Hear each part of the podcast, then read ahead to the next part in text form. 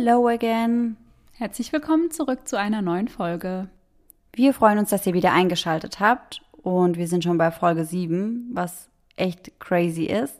Unser heutiger Fall spielt übrigens an Halloween. Diese Thematik passt irgendwie überhaupt nicht in den Hochsommer rein, aber wir fanden den Fall einfach so verrückt, dass wir ihn euch nicht bis Oktober vorenthalten wollten.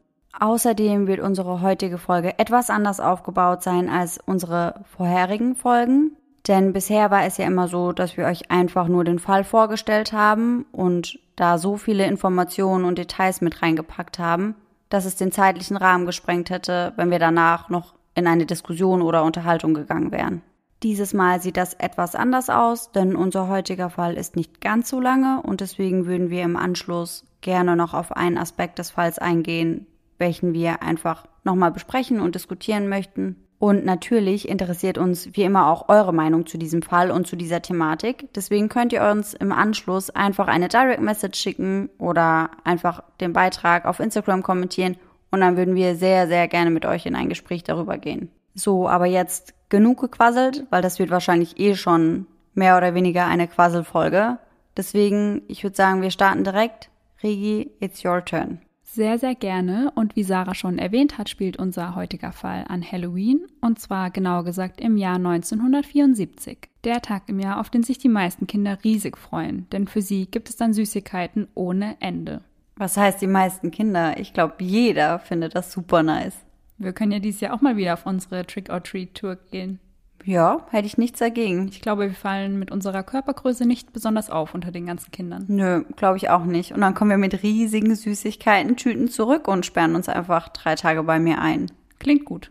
Deal. Auch der achtjährige Timothy O'Brien freut sich auf die alljährliche Trick-or-Treat-Tour mit seiner Familie. In seinem von dem Film Planet der Affen inspirierten Kostüm macht er sich zusammen mit seiner jüngeren Schwester Elizabeth, seinem Vater Ronald und der befreundeten Familie Bates auf zur Süßigkeitenjagd. Zu diesem Zeitpunkt ahnt jedoch noch niemand, dass dieses Halloween für eines der Kinder tödlich enden wird. Es ist ein regnerischer Tag in Pasadena, Texas, und daher laufen die beiden Familien lediglich zwei Straßen in der Nachbarschaft ab, den Citation und den Donerail Drive. Sie klingeln an einem Haus im Donerail Drive, in dem es stockdunkel ist. Es scheint also niemand zu Hause zu sein. Es macht auch niemand auf. Die Kinder und Jim Bates machen sich schnell auf den Weg zum nächsten Haus. Sie sind zu ungeduldig, um noch etwas länger zu warten. Plötzlich öffnet sich die Tür dann doch noch. Es ist jedoch keine Person zu erkennen. Es erscheint lediglich ein haariger Arm aus dem dunklen Haus, der fünf Pixie-Sticks in der Hand hält. Ronald nimmt diese entgegen und schließt wieder zum Rest der Gruppe auf. Was sind denn Pixie-Sticks? Das erkläre ich euch gleich noch. Pixie-Sticks sind bei den vier Kindern sehr beliebt. Dabei handelt es sich um lange strohhalmartige verpackte Süßigkeiten, die mit einem süß-sauren Bonbonpulver gefüllt sind. Zur damaligen Zeit waren diese nicht ganz billig und daher sagt Jim zu Ronald auch noch, du hast aber reiche Nachbarn, schau dir mal an, was die an Halloween rausgeben. Denn es waren auch nicht nur die normalen Pixie Sticks, sondern die größere Variante, die ca. 50 cm lang sind und somit auch nochmal um einiges teurer sind. Am Ende der Tour gehen alle gemeinsam noch ins Haus der Familie Bates. Dort gibt Ronald die einen Stick an seine eigenen Kinder und die einen an Mark und Kimberly Bates. Den fünften Stick wolle er selbst essen, sagt er. Dann klingelt es an der Tür und vor ihnen steht eine Gruppe von Kindern, die ebenfalls auf ihrer Trick-or-Treat-Tour sind. Ronald fragt die Kinder, wer den Pixie-Stick denn haben möchte. Ein elfjähriger Junge hebt die Hand. Sein Name ist Whitney Parker. Dieser kennt Ronald aus dem Gottesdienst der Kirche. Somit erhält Whitney den fünften und somit letzten Pixie-Stick. Zu Hause angekommen, betteln Timothy und Elizabeth darum, doch wenigstens einen ihrer Süßigkeiten schon essen zu dürfen. Ihr Vater gibt nach und erlaubt ihnen, sich eine Sache auszusuchen, die sie noch vor dem Schlafengehen essen dürfen. Timothy entscheidet sich für den Pixie Stick. Elizabeth wählt eine andere Süßigkeit. Doch Timothy kann den Stick nicht alleine öffnen und bittet seinen Vater um Hilfe. Nachdem Ronald den Stick geöffnet hat, gibt er ihn an seinen Sohn zurück. Als der Junge einen Teil des Brausepulvers geschluckt hat, beschwert er sich schnell über einen seltsam bitteren Geschmack. Um diesen Geschmack loszuwerden, reicht Ronald seinem Sohn eine Dose Kool-Aid. Dann geht alles ganz schnell. Timothy bekommt Bauchkrämpfe, rennt ins Bad, um sich direkt zu übergeben. Er liegt auf dem Boden und fängt an zu zucken und bleibt plötzlich regungslos liegen.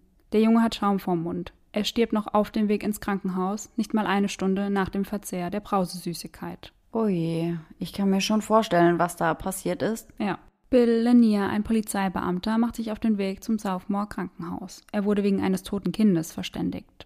Bei seiner Ankunft sieht er Timothy regungslos auf einer Trage liegen. Sein Vater Ronald sitzt leise schluchzend daneben. Er berichtet Lanier, was passiert ist. Der ehemalige Staatsanwalt Mike Hinton erhält kurz darauf einen Anruf der Polizei. Ihm wird berichtet, dass ein Junge kurz nach dem Verzehr einer Süßigkeit verstorben sei. Hinton möchte direkt mit den Ermittlungen beginnen und meldet sich daher umgehend bei dem zuständigen Gerichtsmediziner. Er fragt ihn, wie der Mund des Jungen rieche. Ein Mitarbeiter der Leichenhalle sagt, es sei ein bitter Mandelgeruch typisch für Zyankali. Dieser Bittermandelgeruch ist genetisch bedingt für ein Viertel der Menschen übrigens gar nicht wahrnehmbar. Zyankali ist auch als Kaliumcyanid bekannt. Kaliumcyanid ist das Kaliumsalz der Blausäure und ein starkes, rasch wirksames Gift. Es ist giftig beim Einatmen, beim Verschlucken und beim Berühren der Haut. Bei einer Vergiftung durch Kaliumcyanid erstickt man innerlich. Wie erstickt man denn innerlich? Also die Blausäure weist eine höhere Bindungsaffinität als Sauerstoff auf und so wird dann eine weitere Sauerstoffbindung verhindert und dazu kommt es dann, dass eben ja die Atmungskette blockiert wird. Der ein oder andere von euch hat von Zyankali vielleicht schon einmal im Geschichtsunterricht gehört, denn viele NS-Politiker entzogen sich nach dem Ende des Krieges so ihrer Strafe, indem sie eben Zyankali-Kapseln schluckten. Die bewahrten sie teilweise in ihren Zahlenlücken auf, für den Fall, dass sie geschnappt werden. Die Autopsie bestätigt den Verdacht des Gerichtsmediziners. Jemand hatte den Stick geöffnet, das Bonbonpulver entnommen und es mit Zyankali ersetzt. Welche kranke Person macht sowas bitte? Ja, richtig hinterhältig. So kleine Kinder freuen sich auf ihre Süßigkeiten und dann. Ja, und dann sowas da reinmischen, auf so eine Idee muss man erstmal kommen. Der Stick wurde anschließend mit einer Tackernadel wieder verschlossen. Und das war auch der Grund dafür, warum Timothy den Stick nicht alleine öffnen konnte. Die Menge des Gifts in seinem Stick hätte gereicht, um zwei Erwachsene zu töten. Da wollte also jemand auf Nummer sicher gehen. Ja, habe ich mir auch gedacht. Die Polizei gibt nun schnell eine Warnung an die Öffentlichkeit raus. Alle Süßigkeiten, die in dieser Gegend gesammelt wurden, besonders die Pixie Sticks, sollen bei der Polizei abgegeben werden. Ach stimmt, es wurden ja noch viel, viel mehr von diesen Pixie Sticks verteilt. Ja, und die wollen halt jetzt verhindern, dass noch mehr Kinder quasi vergiftet werden. Ja, genau. Oh je. Zwei der Sticks waren ja, wie wir jetzt wissen, im Besitz der zwei Kinder der Bates-Familie. Die Beamten machen sich daher unverzüglich auf den Weg zur Familie Bates, um sie zu warnen und die Pixie-Sticks mitzunehmen. Glücklicherweise waren diese auch noch unangerührt. Es dauert jedoch eine Weile, bis die Eltern des jungen Whitney ausfindig gemacht werden können, also der Junge, dem Ronald die fünfte Packung gegeben hatte. Als man diese informiert, bekommen sie verständlicherweise Panik und schauen sofort alle Süßigkeiten der Halloween-Ausbeute durch. Doch der Pixie-Stick fehlt. Sie rennen hoch in das Kinderzimmer ihres Sohnes. Dieser liegt schlafend in seinem Bett. In seiner Hand hält er den Pixie-Stick. Oh je, bitte sag mir, dass der Pixie-Stick noch nicht geöffnet ist. Er ist noch nicht geöffnet. Oh Gott sei Dank. Ja, der Junge sagt später nämlich, dass er ihn unbedingt essen wollte, jedoch aufgrund der Tackernadel nicht selbstständig öffnen konnte. Und dann hat er aufgegeben und ist ins Bett. War sein Glück. Ja. Auch die übrigen vier Packungen werden im Labor untersucht. Es kommt heraus, dass die Dosis in diesen sogar noch höher ist. Sie hätte ausgereicht, um drei bis vier Erwachsene zu töten. Timothy O'Brien wird dann am 2. November 1974 beigesetzt. Sein Vater Ronald singt an diesem Tag ein Lied für ihn. Er sagt außerdem, ich habe Frieden, da ich weiß, dass Tim nun im Himmel ist. Die Ermittlungen der Polizei gehen weiter. Sie versuchen nun das Haus ausfindig zu machen, in dem Ronald die Sticks erhalten hat. Die Beamten gehen die Strecke aus der Halloween-Nacht insgesamt dreimal mit Ronald ab, bis er ihnen das Haus zeigen kann.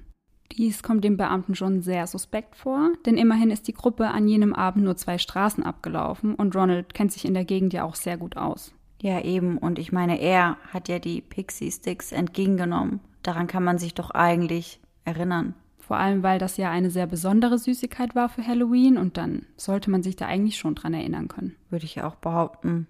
Außerdem sagt er, dass er die Person nicht direkt gesehen habe, da diese nur den Arm aus der Tür gestreckt habe. Der Mann, der in diesem Haus wohnt, ist Courtney Melvin, welcher zu diesem Zeitpunkt auf der Arbeit ist. Die Beamten fahren zu seinem Arbeitsplatz am Hobbyflughafen, an welchem er als Fluglotse tätig ist, und verhaften ihn. Schnell stellt sich jedoch heraus, dass er am Halloween-Abend ebenfalls bis 11 Uhr am Abend arbeiten war. Dies bestätigen seine Kollegen sowie seine Stundenzettel. Insgesamt konnten 200 Menschen sein Alibi bestätigen. Wow, also das nenne ich mal ein wasserdichtes Alibi. Ich glaube, besser geht's eigentlich gar nicht. Kann ich mir auch nicht vorstellen. 200 Leute. Ja. Nur seine Frau und seine Tochter waren an jenem Abend daheim gewesen. Allerdings war ihr Süßigkeitenvorrat bereits leer, als die O'Briens bei ihnen klingelten, und daher ließen sie das Licht aus. Doch wer hatte Ronald dann die Pixie Sticks gegeben? Die Bates-Familie und seine eigenen Kinder waren ja bereits am nächsten Haus angelangt, als Ronald diese erhielt. Es konnte also niemand bezeugen, dass sich die Tür des Hauses tatsächlich noch geöffnet hatte. Doch woher kamen die Sticks dann?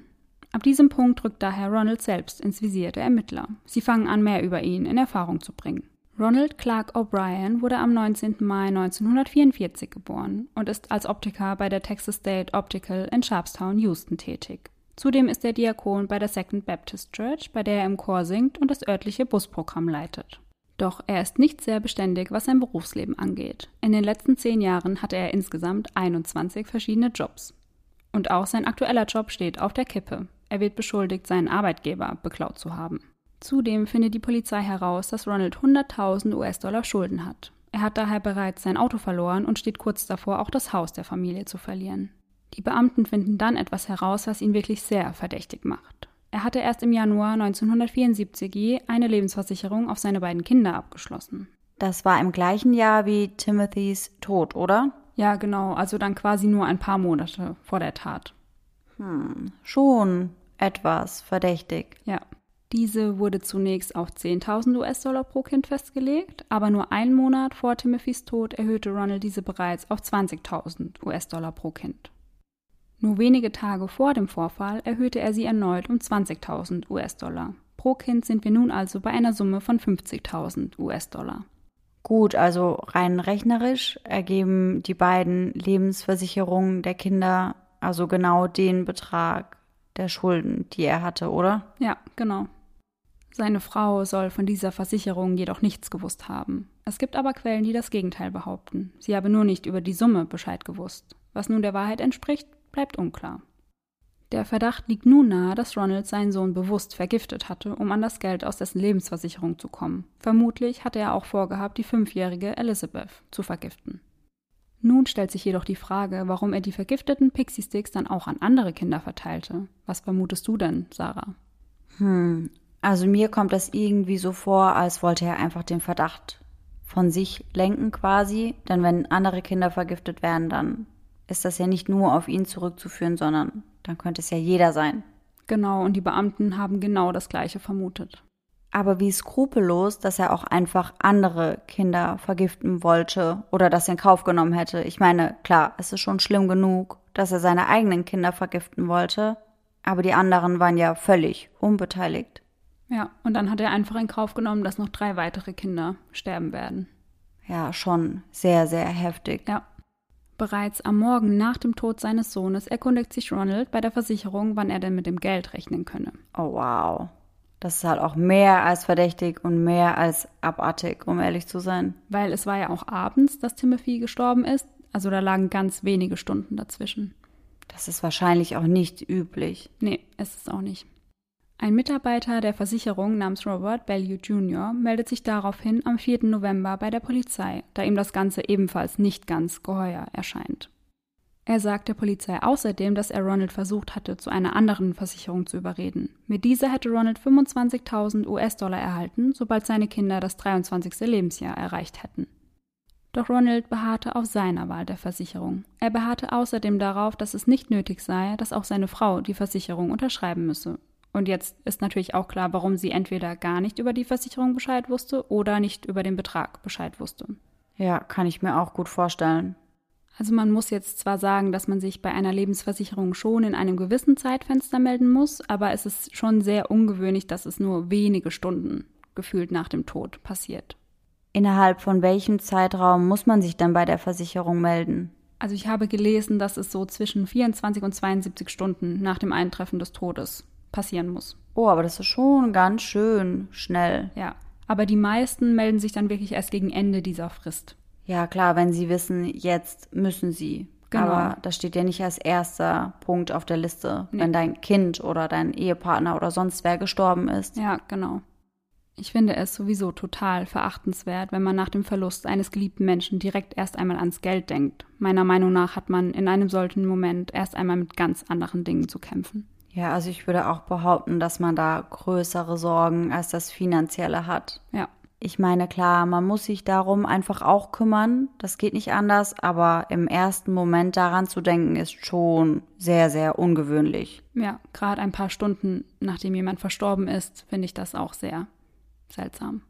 Zudem sagen sein Schwager und seine Schwägerin später vor Gericht aus, dass Ronald bereits bei Timothys Beisetzung darüber gesprochen habe, für was er das Geld aus der Versicherung ausgeben würde. Nein, hat er nicht. Und rate mal für was, jetzt kommt's. Er plane einen längeren Urlaub und möchte sich einige Dinge kaufen, die er schon länger im Blick habe. Oh mein Gott, wer plant ja. denn sowas? Richtig schlimm. Am 5. November 1974 wird Ronald dann festgenommen und angeklagt. Bei der Durchsuchung seines Hauses finden die Beamten eine Schere mit Kunststoffresten, die ebenfalls an den vergifteten Süßigkeiten gefunden wurden. Der Prozess beginnt am 5. Mai 1975 in Houston, Texas. Die Anklage lautet Mord und versuchter Mord in vier Fällen. Neben seinem Schwager und seiner Schwägerin sagen noch weitere Zeugen aus, unter anderem ein Dozent des Community College, bei dem Ronald einige Kurse belegte. Ronald hatte sich bei ihm erkundigt, wie viel Cyankali denn tödlich sei. Ein weiterer Zeuge ist ein Chemiker, der mit Ronald gemeinsam gearbeitet hatte. Ronald habe ihm die gleiche Frage gestellt wie dem Dozenten. Dies war im Sommer 1973, also mehr als ein Jahr vor der fatalen Halloween-Nacht. Ein Chemikalienhändler sagt außerdem aus, dass Ronald bei ihm Zyankali kaufen wollte. Die Menge war jedoch nicht die, die Ronald sich vorgestellt hatte, und so ging er ohne das Zyankali wieder. Okay, auffälliger geht es ja kaum. Dachte ich mir auch. Er hat da ja wirklich mit jedem Menschen drüber gesprochen. Wahnsinn. Es kam jedoch nie heraus, wo Ronald das Gift im Endeffekt her hatte, denn er beharrt auf seiner Unschuld. Auch Freunde und Kollegen sagen aus, dass Ronald über die letzten Monate ein ungewöhnlich starkes Interesse an Zyankali gezeigt habe. Er sprach sehr oft darüber, welche Menge denn tödlich sei. Also er hat wirklich mit jedem darüber gesprochen, der es irgendwie hören wollte. Ja, fehlt eigentlich nur noch der Post auf Facebook und Twitter. Ja. Außerdem macht Jim Bates eine weitere sehr aufschlussreiche Aussage. Nur noch mal kurz zur Erinnerung, das ist der Freund, der gemeinsam mit Ronald in der Halloween-Nacht unterwegs war. Er sagt, wie vorhin schon kurz erwähnt, sie seien nach der Tour erst gemeinsam zu den Bates gegangen. Als sein Sohn Mark versuchte, den Pixie-Stick zu öffnen, sprang Ronald förmlich über den Tisch, um ihm den Stick aus der Hand zu nehmen. Er sagte dann so etwas wie, das sei doch zu viel Zucker am Abend. Bei seinem eigenen Sohn war es kurz darauf, wie wir wissen, jedoch kein Problem. Schon wieder sehr auffällig. Ja, er wollte wahrscheinlich verhindern, dass der andere Junge vorher an dem Gift stirbt, weil dann hätte er seine Kinder ja nicht mehr vergiften können. Ja, stimmt. Macht Sinn. Laut dem Staatsanwalt genießt Ronald die ihm zugewandte Aufmerksamkeit während des Prozesses. Er sagt, Zitat, ich glaube, selbst während der Gerichtsverhandlung liebte er es, im Rampenlicht zu stehen. Widerlich. Total. Das ist wirklich widerlich. Ja. Außerdem sagt er, wir waren alle sehr schockiert, dass jemand seinen eigenen Sohn töten kann, sein eigenes Fleisch und Blut für lächerliche 50.000 US-Dollar der Lebensversicherung. Ich meine nicht, dass eine Million Euro das gerechtfertigt hätten, aber 50.000 Euro ist wirklich nicht so viel Geld. Ja, dass jemand dafür bereit ist, sein eigenes Kind zu töten. Ja, das kann man sich gar nicht vorstellen. Mm -mm. Ronald plädiert weiterhin auf nicht schuldig. Seine Verteidigung basiert auf der modernen Sage von vergifteten Süßigkeiten, die an Halloween ausgeteilt werden würden. Ein Unbekannter sei schuld am Tod seines Sohnes. Es gibt jedoch keine bekannten realen Fälle, woraufhin die Verteidigung schnell in sich zusammenbricht. Am 3. Juni 1975 fällt das Urteil. Die Jury braucht nur 46 Minuten, um einstimmig zu entscheiden. Sie befindet Ronald in allen Anklagepunkten für schuldig. Nach einer weiteren Beratung von 71 Minuten wird er zudem zum Tode verurteilt. Ronald erhält daraufhin den Spitznamen Candyman oder der Mann, der Halloween tötete. Auch nach dem Urteil beharrt Ronald auf seiner Unschuld und legt einige Male Berufung gegen das Urteil ein, doch ohne Erfolg. Er wird im Todestrakt der Huntsville Unit in Huntsville inhaftiert und als Kindsmörder hat er da alles andere als ein leichtes Leben. Ja, das will ich auch hoffen. Ja. Hm. Nicht anders verdient. Ja, ist so. Seine Hinrichtung wird zunächst für den 8.8.1980 angesetzt. Sein Anwalt kann jedoch einen Aufschub erzielen. Der neue Termin ist dann der 25. Mai 1982, doch auch dieser wird wieder abgesagt. Der dritte festgesetzte Termin ist der 31. Oktober 1982 der achte Jahrestag des Verbrechens. Doch auch dieser Termin wird erneut abgesagt, um Ronald die Möglichkeit einer Anfechtung zu geben. Er nimmt diese Möglichkeit jedoch nicht wahr. Wahrscheinlich hat er irgendwann dann aufgegeben. Der finale Termin wird nun auf den 31. März 1984 gelegt und soll mit der Giftspritze erfolgen. Ein für Texas neues Verfahren. Die erste Hinrichtung durch die Giftspritze wurde in Texas am 7. Dezember 1982 durchgeführt. Sein Anwalt legt wegen unverhältnismäßiger Härte gegen diese Art der Hinrichtung Protest ein, scheitert jedoch bei der Anhörung. In einem Statement wenige Monate vor seiner Hinrichtung schreibt er Folgendes. Was in wenigen Monaten geschehen wird, ist falsch. Wir Menschen begehen Fehler und Irrtümer. Diese Hinrichtung ist einer dieser Fehler. Was nicht bedeutet, dass unser gesamtes Justizsystem falsch ist. Deswegen würde ich jedem vergeben, der in irgendeiner Art und Weise Schuld an meinem Tod trägt. Außerdem bete ich für jeden, den ich in den letzten 39 Jahren beleidigt habe und bitte um Vergebung, genau wie ich jedem vergebe, der mich in irgendeiner Art und Weise beleidigt hat. Und ich bete und bitte um Gottes Vergebung für uns alle als Menschen. An meine Liebsten. Ich erweitere meine Liebe bis in die Unsterblichkeit. An all diejenigen, die mir nahestehen, ihr sollt wissen, dass ich euch alle liebe. Gott segne euch alle und möge Gottes bester Segen immer mit euch sein. Ronald C. O'Brien. PS. Während meiner Zeit hier wurde ich vom gesamten Personal gut behandelt. Also, das ist doch ein absoluter Witz. Ja, das kann doch nicht sein auch. Ernst sein. Ja, ich habe mir das auch durchgelesen, dachte so, Junge, Junge, also nicht dein Ernst. Nee. Als wäre so das absolute Unschuldslamm. Ja. Als wäre er das Opfer bei der ganzen Geschichte. Ja, und das kauft ihm sicherlich niemand ab. Niemand. Ronald wird dann also am 31. März 1984 mit der Giftspritze hingerichtet. Auch in seinen letzten Worten beteuert er seine Unschuld.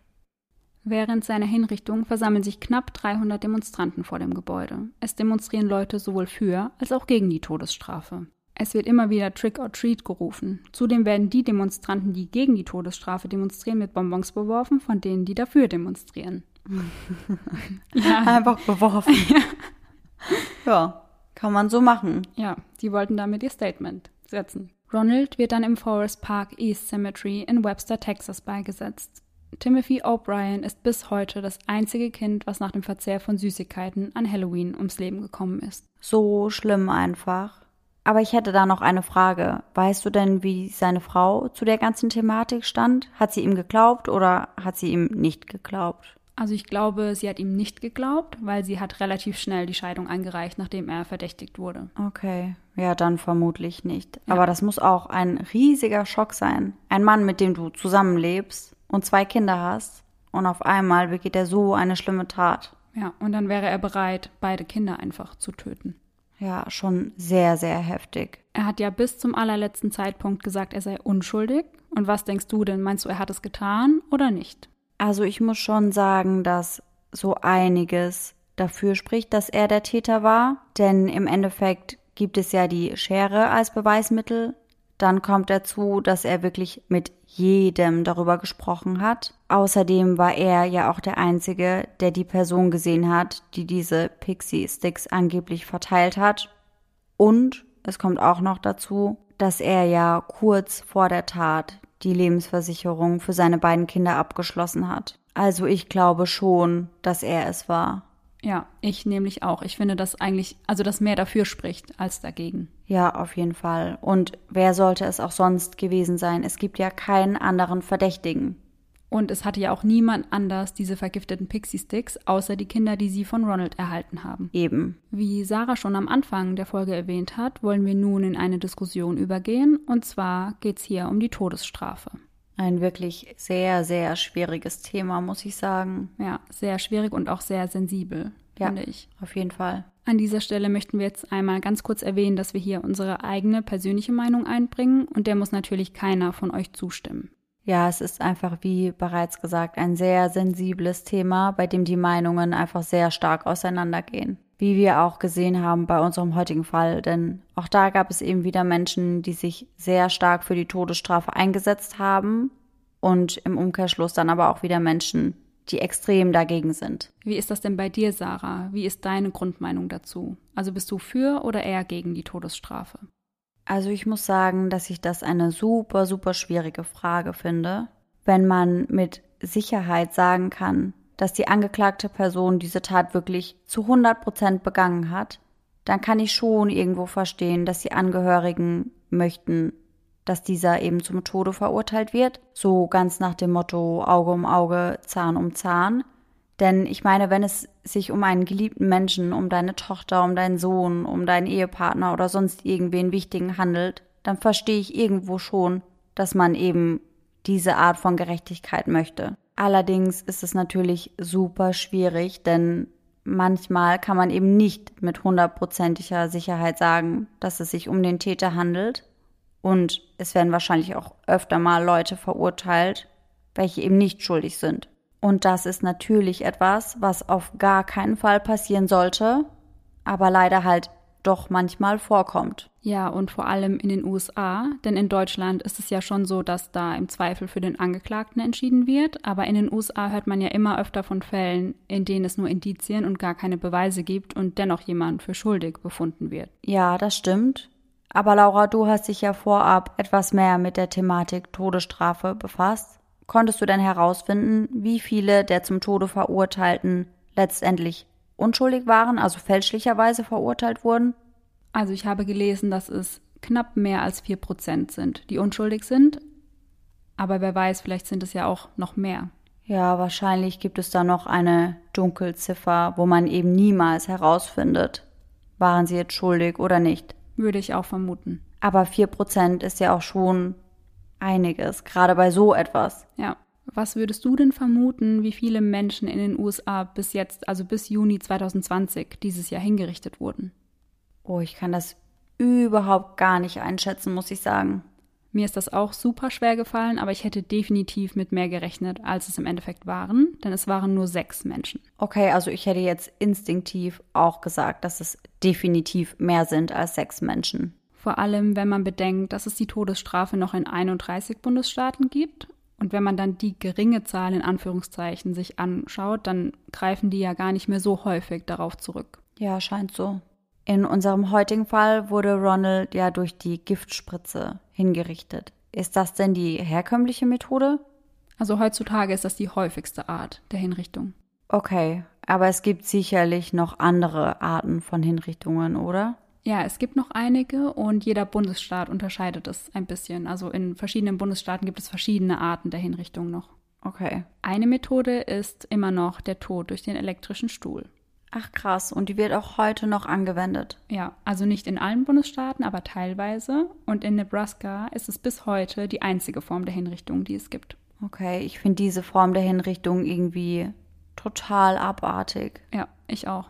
Eingeführt wurde der elektrische Stuhl im Jahr 1880 und zwar als humanere Methode als das Erhängen. Hierbei jagen Stromstöße bis zu 2000 Volt durch den Körper und das mindestens für 30 Sekunden lang. Wenn derjenige nicht direkt beim ersten Vorgang stirbt, wird dies so oft wiederholt, bis er eben tot ist.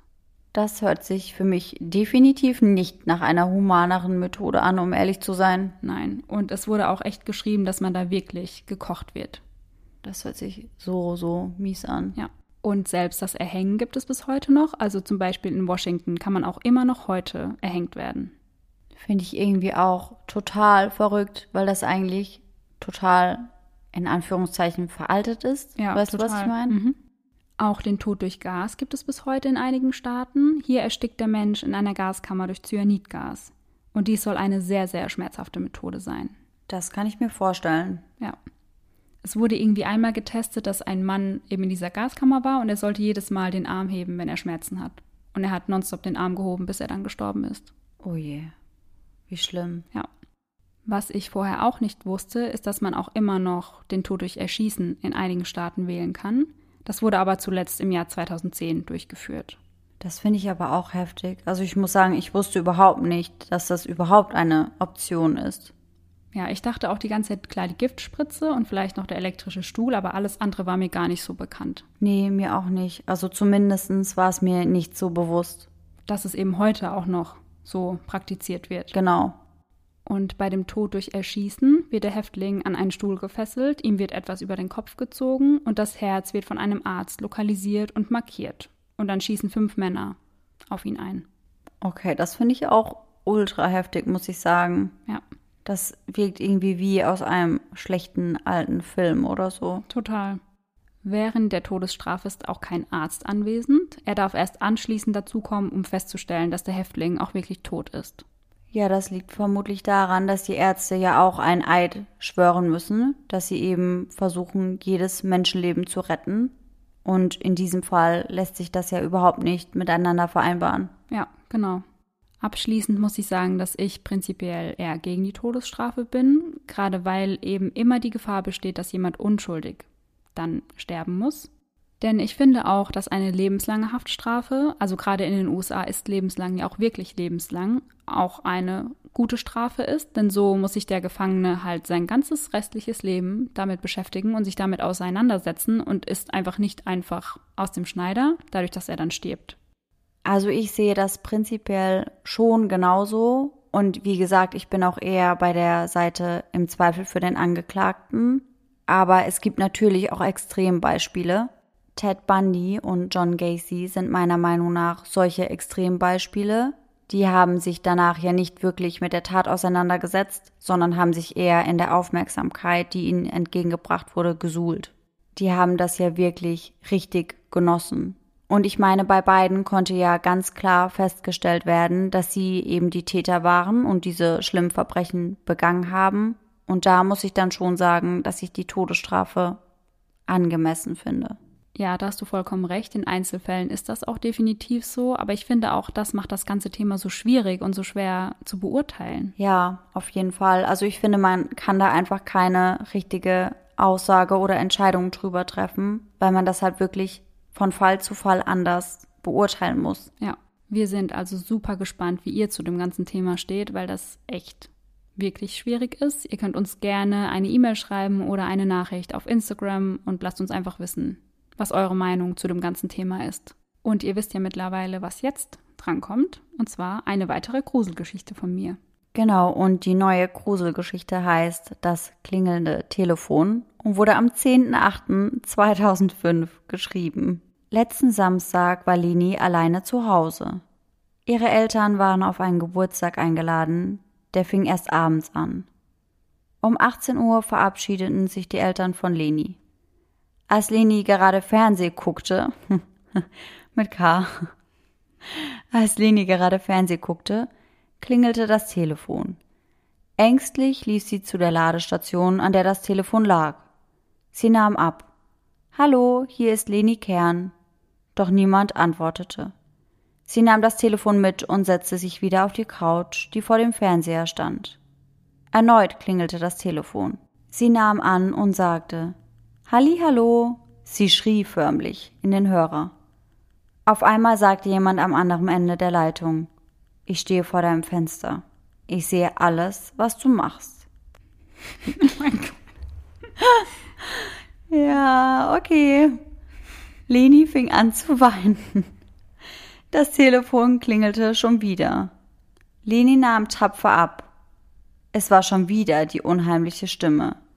Sie sagte, durch dein Weinen machst du nur alles noch schlimmer. Ich komme wieder. okay. Oh Auf einmal klingelte es an der Tür. Leni machte einen großen Fehler. Sie machte auf. Ja, so ganz Standard wie in jedem Horrorfilm, ne? Ja, irgendwie schon. Licht aus, sich von seinen Freunden trennen. wir trennen uns alle in unterschiedliche Richtungen. Genau, und dann machen wir dem Mörder auch noch die Tür auf. Vor ihr stand ein Mann, der sagte, ich werde hier mit deinem jämmerlichen Leben ein Ende machen. Oh mein Gott. Sowas. Er lachte und Leni weinte erneut. Der Mann holte ein Messer aus der Tasche und stach es ihr in den Bauch, dann ins Bein, bis er sagte, so, das müsste reichen. Was zur Hölle war los mit ihr? Frage ich mich auch gerade. Na, er verließ das Haus. Drei Stunden später kamen Lenis Eltern. Sie sahen ihre Tochter tot im eigenen Blut liegen. Ohne Leni wollten sie nicht mehr leben. Sie nahmen das Messer und stachen es sich ins Herz. Seitdem wollte nie wieder jemand in diesem Haus leben. Ende. Laura Regenauer. Wir hoffen, dass euch die Geschichte genauso zum Lachen bringen konnte wie uns. Also ich weiß manchmal nicht, ob ich darüber lachen soll oder ob mich das Ganze eher etwas beunruhigt. Tja, wer weiß. Hm? Also ihr Lieben, dann wie immer schöne Träume und bis nächste Woche. Bis dann. Tschüss. Tschüssi.